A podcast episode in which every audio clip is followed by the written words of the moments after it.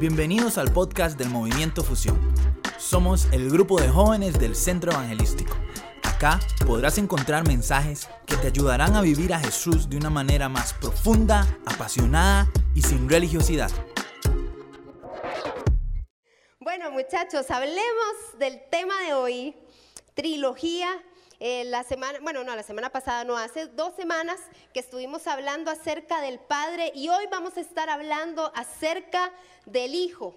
Pero que principalmente, les decía yo, para retomar un poco acerca de lo que hablamos la vez pasada, eh, empecé introduciendo acerca de la Trinidad, que la Trinidad en realidad es un misterio, no es algo que podemos explicar de una manera eh, fácil o con una ilustración. Hay montones de ilustraciones, inclusive que uno puede googlear por aquello, Franklin. Uno lo puede googlear y se encuentra que por medio de un huevo, los diferentes estados del agua, que el Dios el Padre es el hielo y el otro es el, el líquido y el otro es como el aire, el sólido y etcétera, etcétera. Pero ninguna de esas ilustraciones son teológicamente correctas. Entonces, por eso no les puedo ilustrar básicamente lo que es la Trinidad, pero en realidad es algo que sí aparece varias veces en la Biblia. Lo vemos cuando Jesús es bautizado, lo vemos cuando Jesús le dice a sus discípulos, vayan y hagan discípulos a todas las naciones en nombre del Padre, del Hijo y del Espíritu Santo, y otros textos más que tal vez en algún momento los vayamos a tocar. Entonces, hoy, ¿qué les parece si hablamos acerca del Hijo, acerca de Jesús? Pero háganle una huya a Jesús. Él se merece más que eso. Acompáñenme porfa a Mateo capítulo 16. Del versículo 13 al versículo 19 vamos a leer. Mateo 16, del versículo 13 al 19. Dice así, cuando llegó a la región de Cesarea de Filipo, Jesús preguntó a sus discípulos, ¿quién dice la gente que es el Hijo del Hombre? Le respondieron, unos dicen que Juan el Bautista, otros dicen que Elías, otros dicen que Jeremías o uno de los profetas. ¿Y ustedes? ¿Quién dicen que soy yo? Tú eres el Cristo, el Hijo del Dios viviente, afirmó Simón. Dichoso tú, Simón, hijo de Jonás, le dijo Jesús, porque eso no te lo reveló ningún mortal, sino mi Padre que está en el cielo. Y yo te digo que tú eres Pedro y sobre esta piedra edificaré mi iglesia y las puertas del reino de la muerte no prevalecerán contra ella. Te daré las llaves del reino de los cielos y todo lo que desates en la tierra quedará, desatado en el cielo. Cuando leo este pasaje, y fue el pasaje que el Señor puso en mi corazón, eh, veo una línea temática acerca de la identidad. Es un pasaje que habla de varias cosas, pero ve una temática acerca de la identidad. La identidad de Jesús, la identidad de Pedro, que simboliza, representa a todos sus discípulos, y la identidad de la iglesia. Y una de las cosas que también me llama mucho la atención es que Jesús está pendiente acerca de lo que nosotros pensamos sobre Él. Entonces mi pregunta para vos en esta noche es, ¿qué pensás vos acerca de Jesús? ¿Cuál es el concepto que tenés acerca de Él? ¿Cuál es la opinión? Si te dicen quién es Jesús en una sola palabra, ¿cómo lo podrías resumir? Porque Jesús en ese momento estaba hablando con sus discípulos y les dijo, díganme una cosa, cuéntenme, ¿qué están diciendo los demás de mí? ¿Qué dicen ellos que soy yo? Estaba, cuando dijo el Hijo del Hombre se estaba refiriendo al mismo. Y les dijo, díganme qué andan enseñando los fariseos y demás. ¿Qué piensa la gente de mí? En realidad la mayoría de la gente pensaba cosas buenas acerca de Jesús, porque decían que era Elías, decían que era Juan el Bautista o que era Jeremías. Cosas buenas, pero en realidad no era Jesús. Y entonces ahí es cuando le pregunta a sus discípulos, ¿y quiénes piensan ustedes que soy yo? Casi que diciendo en otras palabras, ¿será que para ustedes también soy Juan el Bautista? ¿Será que para ustedes también soy un profeta más? ¿O quién soy yo para ustedes? Y obviamente Pedro, como diría mi pastora, la lengua más rápida de toda Palestina, inmediatamente responde y le dice, no, no, no, no, tú eres el Cristo, el Hijo del Dios viviente, refiriéndose a que sabía por completo con quién estaba hablando. Muchachos, hay dos cosas muy diferentes, que es la opinión y la revelación. Todos podríamos tener una opinión acerca de quién es Jesús. Pero es muy diferente tener una opinión que está basada en un pensamiento, que está basada en una idea, que está basada en, información, a tener una revelación de parte de Dios en nuestras vidas. Así que nosotros no necesitamos simplemente tener una opinión acerca de Jesús, necesitamos tener una revelación verdadera de quién es Él. Y eso solo se puede a través del Espíritu Santo que nos ha sido dado en el momento en que nosotros aceptamos a Jesús como nuestro Señor. Una revelación es cuando se descubre, cuando Dios nos descubre a nosotros una verdad acerca de algo o de alguien que estaba escondido. Así que en ese momento Jesús precisamente le responde y le dice, yo te digo que tú eres Pedro, no, perdón, adelante, adelante, dichoso, versículo 17, dichoso tú Simón, hijo de Jonás, porque eso no te lo reveló ningún mortal. En otras palabras, nadie te dijo quién era yo, fue el mismo Padre que te lo enseñó, que te lo susurró al oído, que te dijo quién era. Y es que el Padre siempre está tratando de revelarnos a Jesús, a cada uno de nosotros, para que le podamos conocer mejor. Y por supuesto, cuando vemos a Jesús y leemos la Biblia y nos damos cuenta todas aquellas cosas que Él andaba haciendo, nos damos cuenta de quién es el Padre. Porque no sé si recuerdan de la vez pasada lo que hablamos, el Padre, el Hijo y el Espíritu Santo se revelan el uno al otro, trabajan en conjunto, ninguno es más importante que el otro, los tres son igualmente importantes. Y los tres tienen funciones diferentes y a la vez iguales. Pero el punto es que cada una de estas personas de la Trinidad nos quieren mostrar quién es Dios. Necesitamos conocer a Dios, muchachos. No necesitamos tener simple información para tener una opinión. Voy a ir a Noche de Fusión a ver quién es ese Jesús. No, no, no, no, no. Usted vino aquí para que Jesús le sea revelado a su vida y su vida cambie para siempre. Tenemos un Dios que va más allá de lo que nuestra mente y lo que nuestro corazón pueden entender y sentir. Tenemos un Dios que tal vez inclusive en nuestra mente finita no podríamos lograr eh, em, como, sí, sí, em, tengo una palabra en la punta de la lengua, ¿les ha pasado? Como que tiene una palabra y...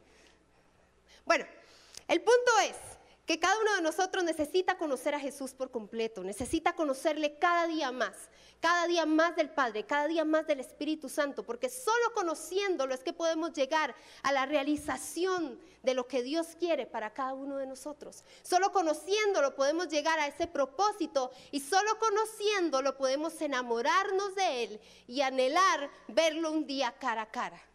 Si hoy vos no estás anhelando ver a Jesús cara a cara, el día en que muras, el día en que vos y yo vayamos al cielo, entonces es muy probable que no estés enamorado de Jesús. Si esa no es tu razón, si vos no decís, ay, el día en que yo vea a Jesús, que lo pueda ver cara a cara, todo lo que quiero decirle, todo lo que quiero preguntarle, todo lo que quiero vivir con Él, no estás enamorado de Dios. ¿Por qué? Porque no le conoces, porque te sentís lejos, porque necesitas acercarte a Él, porque Él se acercó primero. No me voy a adelantar, quería decirles algo, pero no me voy a adelantar. Entonces la opinión es muy diferente a la revelación. La revelación es cuando Dios se da a conocer. Una cosa es que vos leas o escuches acerca de alguien y otra cosa es que le conozcas de verdad que conozcas esos secretos, esos misterios, aquellas cosas que tal vez nunca te habías dado cuenta. Les voy a dar un ejemplo. Yo puedo decir, me llamo Cristina, tengo 34 años, estoy casada con un muchacho, hombre, señor, no sé, que se llama Esteban. no es que ya somos señores, pero no lo queremos aceptar. No, mentira. Eh, vuelvo otra vez al punto. Con un hombre que se llama Esteban, tenemos dos hijos, Matías y Valeria, uno tiene seis años, el otro tiene cuatro años, y soy pastora de jóvenes aquí en esta iglesia. Eso es información, pero eso no quiere decir que usted de verdad me conoce a mí.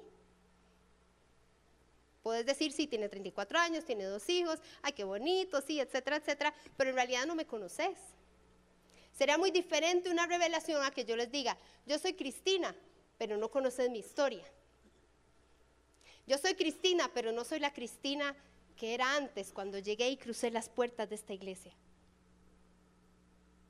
Que venía con el corazón destrozado, que venía con la inseguridad metida hasta los huesos, Venía de una familia alcohólica, yo me convertí alcohólica. Era bulímica. Vine con una relación que estaba en pecado. Hasta que me encontré con Jesús. Y Jesús cambió mi vida por completo. Jesús me perdonó y me transformó y me hizo una persona nueva. Y entonces tal vez vos conocés el ahora mío. ¿Quién soy? El matrimonio que tengo, el ministerio, etcétera, etcétera. Y uno puede pensar qué chiva, y la verdad yo igual lo pienso, qué chiva. Pero en realidad todo ha sido por gracia y misericordia de Dios. Si yo me pongo a pensar en mi pasado y vos también ponete a pensar en tu pasado, las cosas que inclusive has estado haciendo, ninguno de nosotros merece las bendiciones de Dios, ninguno de nosotros merece el perdón de Dios, ninguno de nosotros merece nada de Dios. Yo no merecía el matrimonio que tengo hoy, yo no merecía el ministerio que tengo hoy, yo no merecía los hijos que tengo hoy. Y todo lo que el Señor me ha permitido vivir, no lo merecía hasta que entendí y me fue revelado que un Jesús murió por mí, un Cristo, Dios mismo murió por mí, cambió mi vida para siempre, me perdonó, me restauró, me levantó y me dijo, sos mi hija y te quiero usar.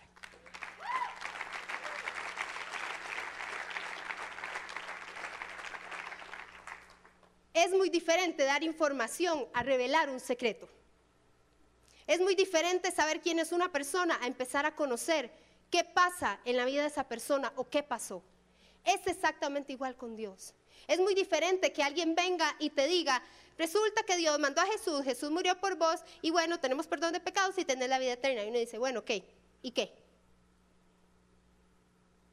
A que, logras, a que lograras entender y que te sea revelado que el mismo Dios del cielo, entendé esto, el mismo Dios del cielo se hizo hombre. No tenía la obligación de hacerse hombre, pero se hizo hombre siendo Dios para salvarnos a cada uno de nosotros. Es muy diferente que eso sea revelado a nuestra vida y entendamos que Jesús no vino a ser rey, Jesús vino a morir. Eso es amor. Pues darle un aplauso a ese buen Dios que nos ama.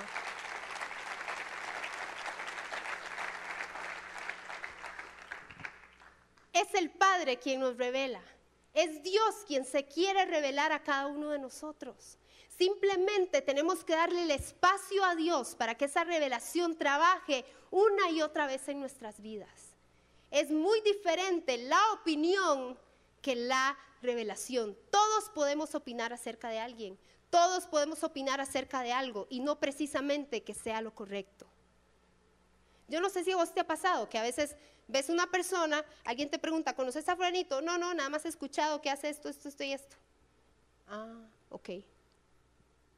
A mí me gusta cuando hay gente que, me dice y escucha, bueno, escucho muchas personas que, a veces yo le digo, ¿vos qué, qué, qué conoces de esta persona? No, bueno, pues la verdad es que no podría opinar, no la conozco muy bien en lugar de ser alguien que me diga, bueno, nunca le he hablado, pero yo he visto que es así, así, así. Pura opinión. En otras palabras, a veces hasta juzgar. Porque todos queremos tener opinión acerca de algo. Inclusive la gente que no cree en Jesús, que no lo ha hecho su Señor, tiene una opinión acerca de Jesús. Pero no tienen una revelación como vos que estás aquí sentado. Que un día Él se reveló a tu vida y que quiere seguir revelándose entender la vida y la vida cristiana, el caminar cristiano no se trata de una sola vez. Se trata de ser algo continuo, una revelación continua de quién es Dios. Y Él se quiere dar a conocer, Él quiere que vos le descubras, que te acerques a Él, que hables con Él, que leas la Biblia, que te metas en su palabra, que le hagas preguntas, porque no precisamente todo lo que está aquí escrito se entiende. Y entonces el Espíritu Santo te empieza a hablar y se empieza, y se empieza a, a revelar a vos, empieza a mostrar a vos tal y como Él es. Y ahí es donde empieza la transformación. Una cosa es la opinión, otra cosa es la revelación. Pedro le dijo, tú eres el Cristo, el Hijo del Dios viviente. Y Jesús le dijo, Simón, qué dichoso que sos. ¿Cuántos dichosos hay aquí? ¿Cuántos dichosos hay aquí? Qué dichosos que somos. Yo no sé si vos te has puesto a pensar lo dichoso que sos de conocer a Dios. Sos dichoso, sos dichosa. Conocemos a Dios. Le hemos visto, nos ha perdonado, nos ha lavado, nos ha limpiado, nos ha restaurado, nos ha bendecido, nos ha levantado. Qué dichosos que somos. Y ese mismo Jesús, así se lo estaba diciendo a Pedro, Pedro, dichoso sos. Porque eso no te lo dijo nadie más, fue el mismo Dios que te habló. ¡Wow! Fue el mismo Dios que se dio a conocer, quiso darse a conocer. Dios no tiene la obligación de darse a conocer a nosotros, pero nos ama tanto, nos considera sus hijos, que Él dice, yo quiero darme a conocer a vos. Quiero que sepas quién soy, que no soy lo que otros han opinado y que muchas veces te han llenado la cabeza de esas cosas donde dicen que es un Dios enojado, que está en un trono y que quiere lanzar un rayo al primer pecador. Ese no es Dios. Y hay gente que lo que hace es tergiversar todo lo que dice aquí en la Biblia y decir un montón de cosas que están completamente fuera de lugar. Porque Dios es más de lo que nosotros podemos entender. Y Dios no es un Dios que está enojado. Es más, porfa diga conmigo, Dios no está enojado. No, pero dígalo con ganas. Dios no está enojado. Yo no sé por qué tenemos como ese concepto de que Dios pasa enojado. Dios no está enojado, Dios está feliz y está alegre en este momento. ¿Lo puedo escuchar? Dios no es serio, no es enojado, no es un ogro, no es un amargado. Ese no es Dios. Pero es que muchas veces primero nos enseñaron que ese Dios era así. Que es un Dios que odia tanto el pecado que también te odia a vos. Y eso no es así que es un Dios que está esperando que peques para allá, mandarte por allá. No es así. Es un Dios, como lo vimos la vez pasada, cercano, accesible, amoroso, que nos acepta por lo que ya Jesús hizo en la cruz por nosotros. No por lo que vos y yo podamos hacer, porque siempre la volamos, porque siempre estamos metiendo la pata. Pero para eso está Jesús, para levantarnos una vez más y decirnos si vas a poder. Y decirnos si lo vas a lograr. Yo ya peleé esa batalla por vos. Ese es nuestro Jesús. Ese es nuestro Dios. Entremos un poquito a hablar acerca de lo que el Padre precisamente le reveló a Pedro. Porque en ese momento le dijo, tú eres el Cristo. El Cristo significa el ungido. En otras palabras, Dios le estaba mostrando a Pedro qué significaba Jesús, quién era Jesús.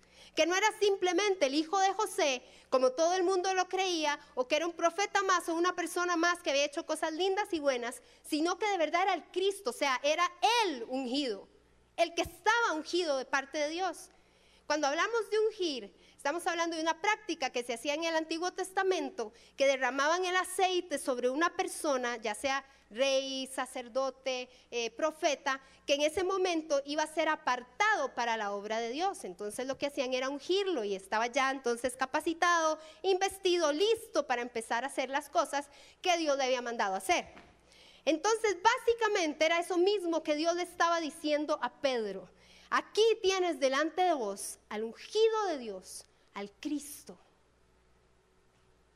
Inmediatamente, cuando leo esto, tengo que irme a Lucas capítulo 4, versículo 16. Porfa, acompáñenme. Lucas 4, capítulo 16. Que habla no solamente acerca de la Trinidad, sino que precisamente habla de ese Cristo, que es un Cristo ungido. Dice Lucas 4, capítulo 16 al 22. Y creí que lo tenía anotado en mi iPad, pero no era en la Biblia. Entonces me hago un toque. Vea, tengo una Biblia, les voy a contar. Vea qué feo. Vean. Es como es la primer Biblia que tuve, me la regaló Esteban. Y he estado por empastarla, pero es que la uso tanto que no tengo tiempo, entonces no puedo. Pero quiero empastarla y compré una nueva, según yo, bueno, ya voy a empezar otra vez. A mí me gusta mucho ponerle este, colores y etcétera, ¿verdad? Y poner ahí anotaciones, escribir y de todo. Pero resulta que traté con una y no es lo mismo. Yo no sé si a ustedes les ha pasado, no es lo mismo. Uno quiere tener la Biblia de uno porque yo al menos soy muy visual, entonces tal vez no sé en qué pasaje está, pero sí me acuerdo, estaba aquí del lado derecho, más o menos por acá, y tiene un color rosadito, verde o amarillo, no sé. A mí me pasa mucho eso, no sé si a ustedes les pasa. Pero bueno, al punto. Lucas capítulo 4, versículo 16. Vino a Nazaret, donde se había criado en el día de reposo. Entró en la sinagoga conforme a su costumbre y se levantó a leer. Y se le dio el libro del profeta Isaías y habiendo abierto el libro, halló el lugar donde estaba escrito. El Espíritu del Señor está sobre mí por cuanto me ha ungido para dar buenas nuevas a los pobres. Me ha enviado a sanar a los quebrantados de corazón, a pregonar libertad a los cautivos y vista a los ciegos, a poner en libertad a los oprimidos y a predicar el año agradable del Señor. Y enrollando el libro lo dio al ministro y se sentó y los ojos de todos en la sinagoga estaban fijos en él y comenzó a decirles, hoy se ha cumplido esta escritura delante de ustedes. Paréntesis. resulta que en aquel tiempo el que podía leer precisamente solo ese pasaje era cuando el Mesías viniera. Así que nadie esperaba que Jesús simplemente se levantara y leyera, el Espíritu del Señor está sobre mí, porque eso le tocaba hacerlo al Mesías. Entonces por eso todo el mundo estaba como asombrado, todo el mundo pensaba que el Mesías iba a llegar como un gran rey del cielo. Y en realidad ese gran rey del cielo, que sí lo es, se hizo un siervo de todos los demás. Nuestro Jesús. Versículo 22. Y todos daban buen testimonio de él y estaban maravillados de las palabras de gracia, diga conmigo gracia, que salían de su boca y decían, ¿no es este el hijo de José? ¿No es ese el hijo del carpintero? ¿Y por qué está leyendo eso? ¿Qué le pasa? Pero había tanta gracia en él, había algo en lo que él estaba hablando, había algo en él que la gente inmediatamente decía, es que podría ser el Mesías. Es que tiene algo especial, tiene tanta gracia. Nunca habíamos escuchado a un rabí, a ninguno de estos líderes religiosos hablar de tal manera. Ese fue Jesús. En Lucas entonces vemos precisamente donde aparece la realidad, porque dice el Espíritu del Señor está sobre mí, está hablando que el Espíritu Santo del Señor, o sea, de Dios, está sobre mí, quien lo estaba diciendo era Jesús. Ahí vemos la figura de la Trinidad. Pero también no solamente nos muestra la Trinidad, sino que vemos que en realidad es Jesús. Cuando leemos este pasaje nos damos cuenta que ese es el corazón de Dios. ¿Cómo es el corazón de Dios? ¿Cómo es Jesús? En primer lugar, es quien da buenas noticias a los pobres. ¿Cuáles son las buenas noticias? El Evangelio, el mensaje acerca de Jesús. ¿Y quiénes son los pobres? Porque muchas veces cuando leemos la Biblia creemos que cuando está hablando de pobres es solo los de, qué sé yo, escasos recursos o que está más o menos con su economía. No, no. cuando habla de pobres, está hablando de pobres en espíritu. Se refiere a la gente humilde, que tiene humildad en su corazón. En otras palabras, la gente que sabe que tiene necesidad de Dios. Entonces Jesús viene a dar ese mensaje de buena noticia a aquellas personas que dicen, yo necesito de Dios. Yo reconozco que hay, áreas en mi vida donde necesito de Dios, necesito de Él en mi vida. Y entonces esas buenas noticias inmediatamente empiezan a cobrar vida en cada uno de nosotros cuando reconocemos y decimos, la verdad es que sí necesito de Él. La verdad es que sí necesito de Jesús. ¿Quién es Jesús? Segundo lugar, quien sana a los quebrantados de corazón. Aquellos que están heridos por alguna circunstancia de la vida. Aquellos que en algún momento alguien les traicionó, aquellos en algún momento que alguien les rompió el corazón, aquellos que en algún momento tal vez sufrieron abandono o sienten soledad. Esos quebrantados de corazón, Jesús los quiere sanar. Y eso es parte del mensaje de la buena noticia, muchachos. Jesús está en este lugar. Y Jesús ha venido y obviamente está en vos porque Él quiere hacer algo nuevo en tu vida. Y que si estás necesitando de Él y reconoces, tengo necesidad de Jesús en alguna área, sea física, sea material, sea espiritual, Dios te la puede suplir. Jesús lo puede hacer porque para eso vino a esta tierra y para eso ahora nos ha dado el Espíritu Santo. Él quiere trabajar en cada uno de nosotros y Él quiere sanar cuando nuestro, sanarnos cuando nuestro corazón ha estado herido, cuando nuestro corazón ha estado roto. No sé cómo venís en esta noche.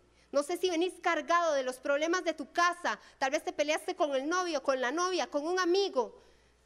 Te está yendo mal en el trabajo, alguna situación que está cargando tu corazón. Déjame decirte, hoy Jesús va a quitar esa carga y va a poner paz y te va a sanar.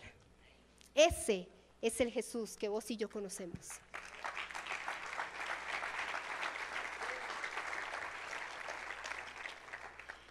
En tercer lugar, Jesús es quien anuncia la libertad al cautivo. Aquí se está refiriendo que Jesús perdona, así de fácil. Jesús perdona. Y entonces viene a traer libertad a todo aquel que estaba bajo la opresión del pecado, bajo la opresión del diablo o bajo la opresión de la ley. En otras palabras, aquellos tienen que escuchar, los que no pudieron escuchar lo que hablamos la vez pasada acerca del Padre, muchas veces nosotros tratamos de cumplir todas las reglas, pero Jesús nos quiere hacer libres de las reglas por el amor a Cristo. Y empezar a tener una relación viva con cada uno de nosotros. No se trata de reglas, se trata de una relación con Dios. Nuestra relación con Dios no se puede simplemente basar en si cumplo o no cumplo esto. No, no, no, no, no. Nuestra relación con Dios está basada en lo que Jesús ya hizo por nosotros y por lo tanto agradecidos de ese amor, entonces venimos a la palabra y decimos, ok, ¿qué tengo que hacer? ¿Cómo tengo que ser? ¿Cómo me puedo parecer más a Jesús? Y entonces ahí empezamos a ser cambiados, empezamos a ser transformados y el Señor hace algo nuevo en nuestras vidas. Muchachos, necesitamos lo nuevo de Dios todos los días. Yo no sé usted, pero yo lo necesito todos los días de mi vida. Porque si solamente le buscamos en ciertos momentos, nos vamos cargando y llevando polvo y, teniendo como tantas cosas encima que cuando menos lo esperamos, algo pasó y nos sentimos lejos de Dios, dejamos de buscarlo, estamos mal. Pero podemos volver a Él, esa es la buena noticia. Porque ahorita estamos viviendo la era de la gracia. Dice en la Biblia que los profetas desearon ver y vivir lo que vos y yo estamos viviendo y viendo el día de hoy. Ellos no vieron la gracia como nosotras la vemos, como nosotros la vemos el día de hoy. Y Jesús quiere mostrarte esa gracia, Jesús quiere mostrarte ese perdón. Que sea quitada la ley, que sea quitado el diablo de en medio, que sea quitado ese pecado que ya no te deja en paz y que su gracia empiece a fluir y traer libertad a vos que te sentís cautivo. ¿Quién es Jesús? Cuarto lugar. Quien da vista a los ciegos. Aquí está hablando en un término espiritual. Dar vista espiritual. Que empieces a ver más allá de donde has visto hasta el día de hoy, espiritualmente hablando. Que Dios pueda ser revelado a tu vida. Que empeces a ver las cosas espirituales. Aquello que vale más. Lo eterno, no lo pasajero. Por eso Él quiere dar vida a cada uno de aquellos que están ciegos, que no pueden ver. Y si vos te sentís como en oscuridad, como que no puedes ver, Dios quiere traer esa vista de nuevo, una vista nueva, una vista espiritual. En quinto lugar, quien pone en libertad a los oprimidos, aquellos que están sometidos y cargados por consecuencias del pecado. Llámese enfermedad, llámense ataduras, situaciones que te están controlando, dominando. A veces decimos, qué raro, estoy teniendo sueños todas las, bueno, no sueños, pesadillas todas las noches, ya yo no sé qué hacer. O estoy sintiendo esta situación, no dejo de pensar en fulanito, parece que me obsesioné con él. Sí, eso pasa, y no es de reírse, eso pasa. Tal vez hay alguna atadura ahí, tal vez hay algo que te está dominando. Tal vez decidiste perdonar a alguien y como que vuelve otra vez la situación y ya otra vez estás eh, aturdido, estás eh, que, que no sabes cómo manejar la situación. Eso quiere decir que estás oprimido. Necesitas salir de esa opresión y la buena noticia es que Jesús lo puede hacer por vos. Nosotros no podemos salir de nada por nosotros mismos. Necesitamos la unción, el poder de Dios en nuestras vidas para ser libres.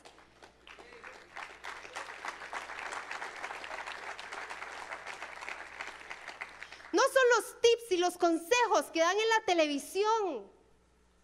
No son los tips y consejos que podemos encontrar en Google. Es lo que Dios puede hacer en nosotros. Los tips y los consejos de la tele y de eso añaden, son una bendición. No puedo decir que no, claro que sí. Pero al final quien lo hace en nuestras vidas es Dios. Todo lo demás es un complemento de ello.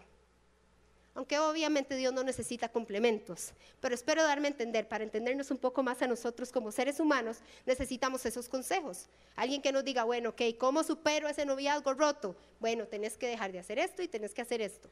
Genial, pero al final quien sana tu corazón es Dios. Los consejos no te lo van a sanar. Los tips no te lo van a sanar. El único que te puede sanar es Dios. Amén.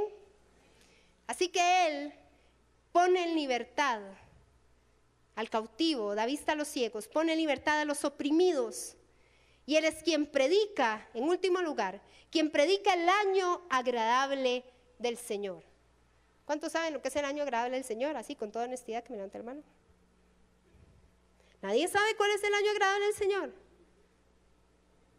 Allá uno está levantando hermano, pero no sé si es en serio o que está estirándose o algo. Ya se está agarrando el pelo, ya levantó la otra mano y dijo, qué pelada. Y volvió para otro lado. Bueno, el año agradable del Señor se refería porque los, los judíos tenían el año del jubileo. El año del jubileo era un año que se celebraba cada 50 años. O sea, una vez en la vida a menos de que uno tuviera 100 y que de pura casualidad cuando uno cumple 100 ya lo logré. Pero se daba cada 100 años y hacía tres cosas. Las personas que habían perdido sus propiedades las recuperaban. Las personas que tenían deudas se les perdonaba. más uno de aquí va a decir, yo necesito ese año, Señor. no me diga que no, yo sé que sí. Los esclavos eran liberados. En otras palabras, aquí Jesús no estaba diciendo, bueno, el año del jubileo, ¿verdad? Como, la tradición judía, sino que lo estaba diciendo, hey, si tenés una deuda porque te portaste mal, si tenés una deuda porque estuviste pecando, tranquilo, yo puedo perdonarte. Hey, perdiste un, un territorio, perdiste algo en tu vida que era valioso, tranquilo, yo puedo restaurártelo y dártelo de vuelta. Estuviste esclavo, estás esclavo de alguna situación, de una persona, de una circunstancia, de un pensamiento. Hey, tranquilo, yo te puedo hacer libre de eso.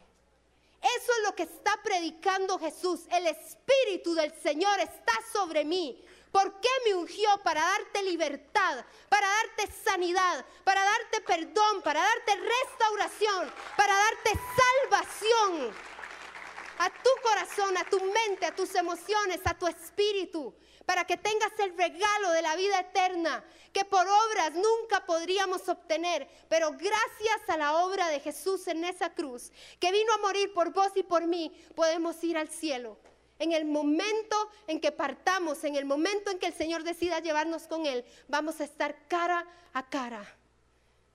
Porque Él quiere estar con vos. Él te creó para tener una relación con vos. Es la razón principal por la cual Él te creó. Es cierto que tenés un propósito, es cierto que tenés un destino, es cierto que Dios quiere levantarte, que quiere usarte, que conozcas a los demás, todo eso es importante, pero lo principal, la principal razón por la cual Dios te creó es porque quiere tener una relación contigo, directa, íntima, cercana. Si no, ¿para qué todo lo que todo lo que pasó? Si no, ¿para qué esto? Si no hay relación. Si la banda puede pasar. Déjenme decirles algo. El cuadro de la gracia de Dios es sanidad, es libertad, es restauración, es perdón, es salvación.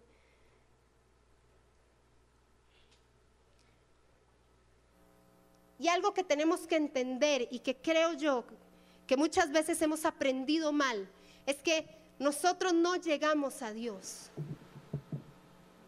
Escúcheme esto, nosotros no llegamos a Dios. Dios vino a nosotros. El reino de los cielos vino a nosotros. Así que se trata de lo que viene de arriba hacia abajo, no de lo que venga de abajo hacia arriba, porque lo de abajo hacia arriba no es tan poderoso como lo que viene de arriba hacia abajo. El reino de los cielos, el Señor lo ha traído, lo ha establecido porque Él quiere estar cerca de vos. Vuelvo al mismo punto. No se trata de lo que vos hagas, se trata de lo que Él puede hacer. No se trata de las buenas obras que hagas, se trata de la buena obra que hizo Él. Él es un buen Jesús. Él es un buen Dios. Él te ama como no tenés idea. Y por eso una y otra vez te enseña, una y otra vez te predica, una y otra vez te perdona, una y otra vez te restaura, una y otra vez te liberta, una y otra vez te sana, porque ese es el corazón de nuestro Dios.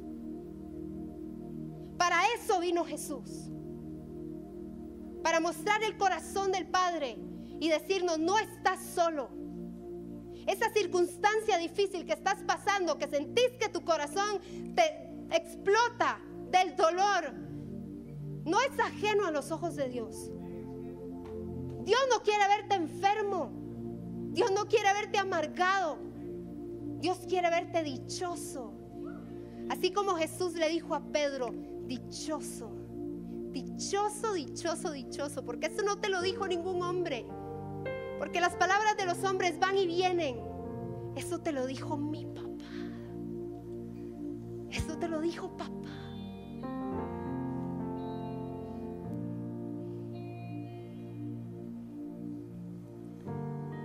Lo que estás pasando no es ajeno a Dios. Es más, el pecado que has estado cometiendo no es ajeno a Dios. Y Él simplemente no te está buscando para decirte, hay consecuencias con ese pecado, lo cual debo decir como pastora es verdad, pero quiere decirte, yo te puedo hacer libre. Si no has salido de un pecado es porque te tiene controlado. Querrás aceptarlo o no. Pero según la palabra, Jesús vino a ser libre a todo cautivo, a ser libre a todo oprimido, a dar vista a aquellos que no lograban ver, predicar ese año agradable, continuo, no cada 50 años, continuo. Necesitas recuperar algo en tu vida, yo te lo puedo dar. Conóceme, acércate. Yo lo puedo hacer todo nuevo. Lo puedes recuperar, lo puedes volver a tener. Si tan solo te dedicas a.